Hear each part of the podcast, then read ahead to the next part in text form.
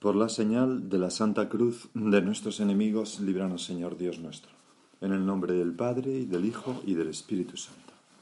Señor mío y Dios mío, creo firmemente que estás aquí, que me ves, que me oyes. Te adoro con profunda reverencia. Te pido perdón de mis pecados y gracia para hacer con fruto este rato de oración. Madre mía Inmaculada, San José, mi Padre y Señor, Ángel de mi guarda, intercede por mí. Hoy tenemos en el Evangelio la parábola del administrador injusto, que es una parábola muy curiosa, es un tanto desconcertante. Eh, está a continuación de las tres parábolas de la misericordia, la de la oveja perdida, la de la moneda perdida y la del hijo pródigo, que tú, Señor, pronunciaste para justificar frente a la intransigencia de los judíos fariseos, tu presencia y tu amistad con todos los hombres, con los publicanos y pecadores incluidos. Y después de rebatirles a ellos, te vuelves a los discípulos, precisamente a ellos, así nos lo dice el texto, y les dices. Lo leo el texto. En aquel tiempo decía Jesús a sus discípulos, a sus discípulos, no a los fariseos, cambia de público. Un hombre rico tenía un administrador, a quien acusaron ante él de derrochar sus bienes. Entonces lo llamó y le dijo ¿Qué es eso que estoy oyendo de ti? Dame cuenta de tu administración, porque en adelante no podrás seguir administrando. El administrador se puso a decir para sí ¿Qué voy a hacer? Pues mi señor me quita la administración. Para acabar no tengo fuerzas. Mendigar me da vergüenza. Ya sé lo que voy a hacer para que cuando me echen de la administración encuentre quien me reciba en su casa. Fue llamando uno a uno a los deudores de su amo y dijo al primero ¿Cuánto debes a mi amo? Este respondió Cien barriles de aceite. Él le dijo Toma tu recibo, aprisa, siéntate y escribe cincuenta, o sea, la mitad. Luego dijo a otro ¿Y tú cuánto debes? Él dijo Cien fanegas de trigo. Le dice Toma tu recibo y escribe ochenta. Es decir, que con fraude y robando a su amo se asegura el agradecimiento y el trato favorable de estas personas a las que hace mm, cómplices de, de su crimen. Y el amo alabó al administrador injusto porque había actuado con astucia. Ciertamente, dice Jesús, los hijos de este mundo son más astutos con su propia gente que los hijos de la luz. Y decía que esta es una parábola muy sorprendente porque tú, Señor, alabas a este administrador injusto, corrupto hasta en su última acción, que no ha dejado de estafarte. Pero, fijaros, eh, el amo, que es Dios, alabó al administrador injusto porque había actuado con astucia.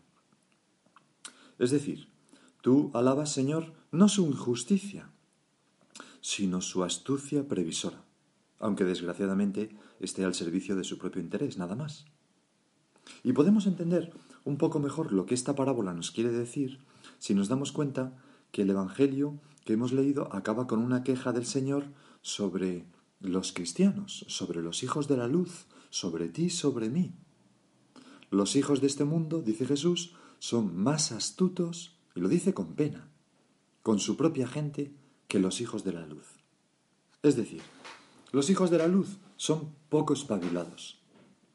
No piensan, no se afanan en hacer el mundo más cristiano.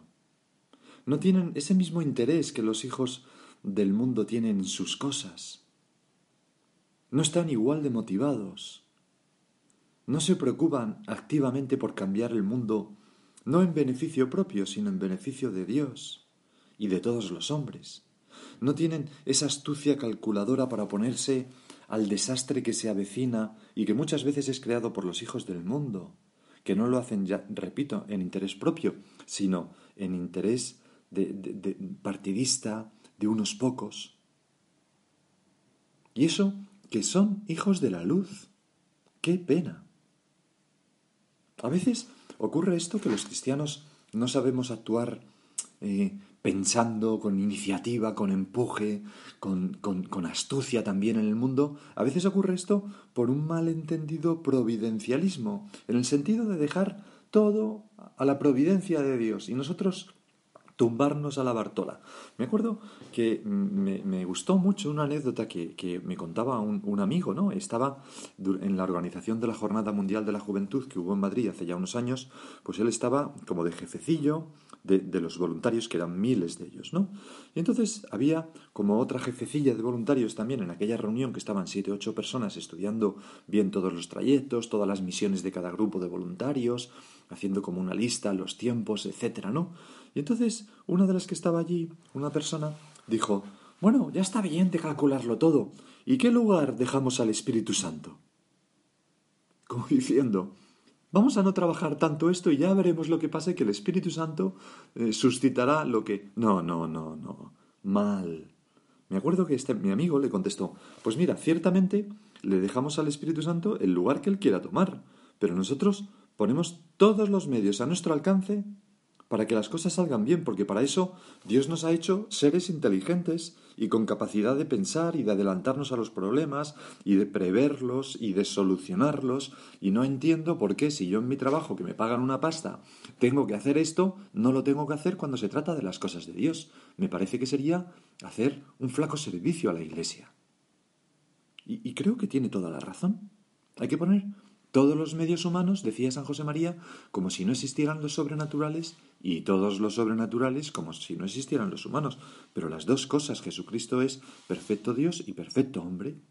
Y no se pueden poner joyas, las virtudes sobrenaturales, la fe, eh, una fe gorda, gorda, gorda, en paños menores, es decir, en las virtudes sin que haya virtudes humanas. Necesitamos la diligencia, la prudencia, etc. Los seres humanos somos personas imagen de Dios y, hemos sido creados precisamente para trabajar, para mm, cristianizar el mundo a través de nuestro trabajo. ¿Me acuerdo? Eh, un amigo mío que contaba, ¿no? Cómo le contrataron en una empresa. Pues llegó allí y entonces le empezaron a preguntar y él les interrumpió un poco las preguntas. Le contrataban de ejecutivo, ¿no? dice, mira, yo, vamos a ver, vamos a ver. Esta persona había sido marino de guerra, oficial de la Armada, ¿no? Y entonces decía, vamos a ver, mira, vamos, voy a explicar. Yo, yo soy una persona que sé solucionar problemas. Tú me das un problema y lo sé solucionar. No me preguntes si sé de, de, chips, de aviones, de tal, es lo de menos. Yo sé solucionar problemas. Y si te sirve, contrátame. Y si no, pues contrata a otra persona. Bueno, lo contrataron, ¿no? Pues mm, si, si no fuéramos personas que pensamos y que con nuestra cabeza intentamos hacer el mundo más justo, más benévolo para todos los seres humanos, más acorde a, más acorde a la dignidad humana, eh, más respetuoso de la ley de Dios, pues obligamos al Señor a decir, ciertamente, los hijos de este mundo son más astutos con su propia gente que los hijos de la luz. Porque constantemente hay un combate entre los hijos del mal o los hijos de este mundo y los hijos de la luz. No son los hijos del mal, exactamente, ¿no? Pero gente que quiere eh, instaurar sus doctrinas que muchas veces van en contra de la vida, en contra de la familia, en contra de la libertad. Y los cristianos, con todos los hombres de buena voluntad, tenemos que combatir no solamente en contra de esto, que es lo de menos, sino a favor de la justicia, la libertad, la familia, la vida, positivamente, pensando. Esto, esta actitud, es la que el Señor echa de menos en los hijos de la luz y la que alaba en el administrador infiel. Y por eso, San José María comentaba así este pasaje del Evangelio que hemos leído. Ya lo dijo el Maestro, Ojalá los hijos de la luz pongamos en hacer el bien por lo menos el mismo empeño y la obstinación con que se dedican a sus acciones los hijos de las tinieblas, que vendrían a ser los hijos del mundo. Palabras de Jesús. No te quejes, sigue diciendo San José María, trabaja, en cambio, para ahogar el mal en abundancia de bien.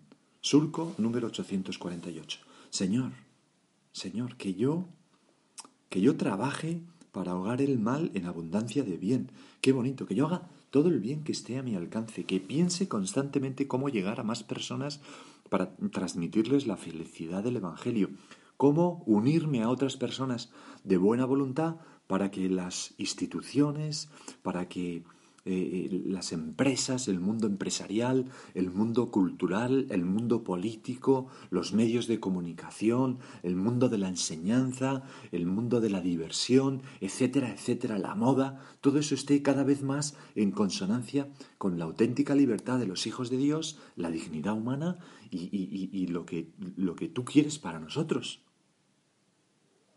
No te quejes, decía San José María, trabaja, en cambio, para ahogar el mal en abundancia de bien. La queja es el disfraz de la pereza. Nos vamos quejando, quejando, y mientras nos vamos quejando vamos abriendo la cama, primero la, manta, luego la sábana, y ya nos metemos dentro ya a dormir. A eso lleva la caja. Es, es el disfraz de la pereza. Estas personas que podemos ser nosotros, ¿eh? Ojo, que, que, empezamos a decir qué mal está el mundo, qué, qué desastre esto, que... Oye, ¿y qué haces tú? ¿Y qué podrías hacer de más? Seamos proactivos. Corresponde además especialmente a los cristianos laicos. Esto nos lo decía el Vaticano II y la Christis Fidelis Laici. La índole, la índole eh, transformar el mundo desde dentro corresponde especialmente a los laicos. Por tanto, Señor, fuera pasividades, ¿no? No queremos hacerte decir, ciertamente los hijos de este mundo son más astutos con su propia gente que los hijos de la luz, que parece que no hacen más que quejarse y no hacen nada. Señor, yo no quiero pasividad en mi vida. Y por eso me, preocupo por transformar el ambiente en el, que, en el que tú me has puesto. Decía en una ocasión don Álvaro, en una carta que dirigía a sus hijos en el año 78, el beato Álvaro del Portillo. Pregúntate, ¿por qué no logro todo el fruto apostólico que Dios espera de mí? ¿A cuántas almas me dirijo para convertirlas o para acercarlas más a Dios? ¿Por qué faltan en mi conducta la tenacidad y el descaro, la santa desvergüenza, hijos de mi alma, que ponen en su agresividad los sembradores impuros del odio, que serían los hijos de las tinieblas o los hijos del mundo, ¿no? En palabras del Señor. ¿Por qué me conformo con excusas vanas para no hablar claramente de Dios a más personas? ¿Por qué esa tardanza y esos rodeos? ¿Por qué esa prudencia, o mejor, esa cobardía y esa comodidad, que no es prudencia? ¿Por qué esa pasividad? ¿Por qué tanta remolonería para hablar de la obra con ese amigo, se refiere del Opus Dei, porque está, está hablando a sus hijos del Opus Dei, ¿no? Pero nosotros podemos sustituir esta palabra por, pues, ¿por qué esa remolonería para hablar de la iglesia con ese amigo? Ante esas preguntas, tú, hijo mío, ¿no descubres nada que hayas de corregir? Pues Señor, quizás yo descubro muchas cosas en las que debo corregirme. Para, para ser como los hijos mm, ser mejores que los hijos de este mundo, ser los hijos de la luz que tú quieres verdaderamente. Personas que ponen en práctica todo el bagaje que Dios les ha concedido para hacer el bien, para ahogar el bien, perdón, el mal en abundancia de bien. Piensa, por ejemplo, ahora en, en qué hacemos tú y yo por influir en la sociedad, en las leyes, en la política. Es muy importante la política. Ojalá que muchos cristianos se decidan a vivir su fe en medio de un trabajo profesional que tenga que ver con la política. Pues es muy necesario. Hay todo un capítulo de la Fratelli Tutti, de esa última encíclica del Papa, que titula así precisamente la mejor política. Y dice unas cosas que a mí me han, no sé, me han impactado. Ver cómo el Papa nos anima. Em, empieza diciendo la situación, ¿no? Dice, para muchos la política hoy es una mala palabra, y no se puede ignorar que detrás de este hecho están a menudo los errores, la corrupción, la ineficacia de algunos políticos. A esto se añaden las estrategias que buscan debilitarla, reemplazarla por la economía o dominarla con alguna ideología. Todo esto lo vemos continuamente. Pero, se pregunta el Papa, ¿puede funcionar el mundo sin política? ¿Puede haber un camino eficaz hacia la fraternidad universal y la paz social sin una buena política? Y tú y yo sabemos que no que el, hombre es un animal político por naturaleza. Señor, tú nos has creado así, nos has creado a tu imagen y semejanza para las relaciones. Y por tanto, es muy importante que la política pues sea una política buena, de hombres de buena voluntad, hombres y mujeres, ya se entiende. Entonces el Papa titula un apartado, La política que se necesita. Y fijaros qué cosas nos dice. Necesitamos una política que piense con visión amplia, Ante tantas formas mezquinas e inmediatistas de política, recuerdo que la grandeza política se muestra cuando en momentos difíciles se obra por grandes principios y pensando en el bien común a largo plazo. Reconocer a cada ser humano como un hermano o una hermana y buscar una amistad social que integre a todos no son meras utopías. Exigen la decisión y la capacidad para encontrar los caminos eficaces que las hagan realmente posibles. Cualquier empeño en esta línea se convierte en un ejercicio supremo de la caridad. O sea, está diciendo el Papa, desde la política se puede vivir muy bien la caridad. Porque un individuo puede ayudar a una persona necesitada, pero cuando se une a otros para generar procesos sociales de fraternidad y de justicia para todos, que eso hace la política y otras cosas como los movimientos civiles, ¿no? Pero entra en el campo de la más amplia caridad, la caridad política. Se trata de avanzar hacia un orden social y político cuya alma sea la caridad social. Una vez más, convoco a rehabilitar la política, que es una altísima vocación, es una de las formas más preciosas de la caridad porque busca el bien común. Señor, te pedimos para que haya muchos cristianos y hombres de buena voluntad que den un paso al frente para asumir como esa batalla política, por hacer el mundo mejor, con rectitud de intención, sin egoísmos, buscando el bien común de verdad. Porque si yo veo una persona que tiene que cruzar un río, más o menos dice esto el Papa, y le ayudo a cruzarlo, pues he hecho una buena acción. Pero si construyo, promuevo que se construya un puente, pues ayudo a muchas más personas. Pues ahí tenemos un campo en el que los hijos de la luz no podemos ser menos sagaces que los hijos de las tinieblas, la política. Haciéndola bien y con prestigio. Otro campo, pues los medios de comunicación. San José María se refería a esto con el apostolado de la opinión pública, en un sentido amplio. Bueno, mm, nosotros no podemos callar, no podemos dejar que otros configuren la opinión pública dando la impresión de que aprobamos esas cosas o que no nos importan. No podemos tener como, como esa poca previsión de no meternos en aquello que es dominante en la cultura actual, que es la imagen, el mundo de los medios de comunicación, que saben crear opinión tantas veces, etc. Da mucha pena como a veces hay países en que la, la mayoría de la, población piensa de una manera respetuosa con mm, cuestiones de, de, moral básicas y en cambio los medios de comunicación mayoritariamente aprueban lo contrario y poco a poco van cambiando el modo de pensar de esa sociedad. Y eso ocurre porque los cristianos no hemos sabido estar presentes en esos medios. San José María también decía en camino, si no eres malo y lo pareces, eres tonto. Y esa tontería, piedra de escándalo, es peor que la maldad. Pues a veces los cristianos, Señor, perdónanos, parecemos tontos, porque no nos complicamos la vida y no nos metemos en algo que tiene una importancia capital para extender el reino de Dios por todo el mundo.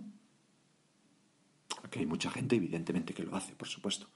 Pienso ahora en la Madre Angélica, pienso tantas iniciativas en Internet, etcétera, etcétera. No, no, no es que no, no quiero ser negativo en absoluto, pero creo que, creo que es objetivo, ¿no? El, ser objetivo y el mirar la realidad no es ser negativo, es, es mm, saber dónde estamos para poder mm, cambiar.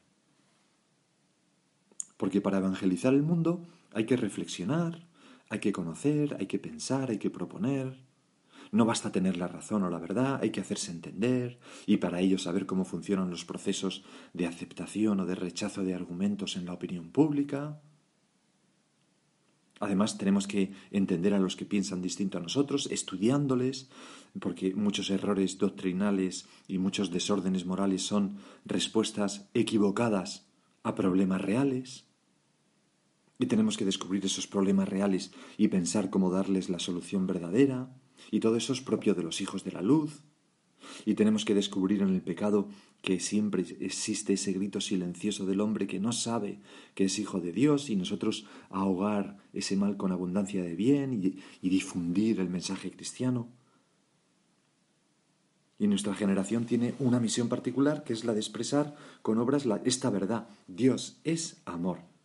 Y gritarlo a cuantas más gente mejor. Eso es lo que tenemos que hacer los hijos de la luz.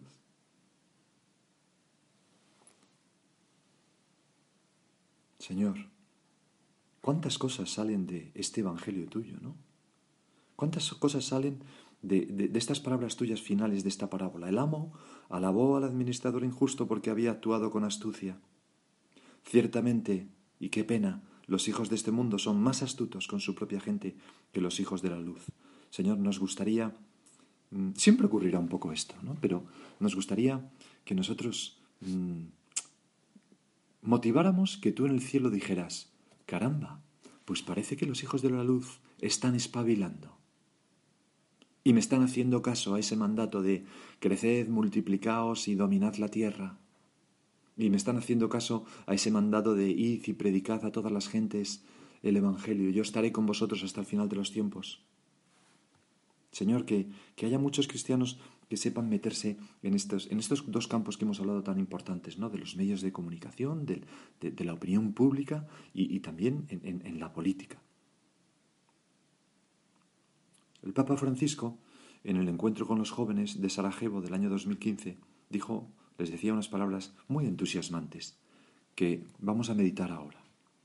La juventud, me dirijo especialmente a las personas jóvenes que, que están escuchando, la juventud no es pasividad, sino esfuerzo tenaz por alcanzar metas importantes aunque cueste. No es un cerrar los ojos ante las dificultades, sino rechazar las componendas y la mediocridad. No es evasión o fuga, sino el compromiso de solidaridad con todos, especialmente con los más débiles. Sí, es verdad que en nuestro mundo hay muchas cosas que están mal, en la economía, en el desprecio a mucha gente, del aborto, de mil cosas. Pero oye, también había cosas malas en el imperio romano y aquellos jóvenes cristianos lo cambiaron, lo transformaron. Y había muchas cosas en el mundo de los bárbaros y aquellos cristianos de, de la Edad Media cambiaron a los bárbaros. Y así podríamos seguir. A ti y a mí nos toca cambiar este mundo maravilloso en el que nos ha tocado vivir. Y tenemos toda la gracia de Dios.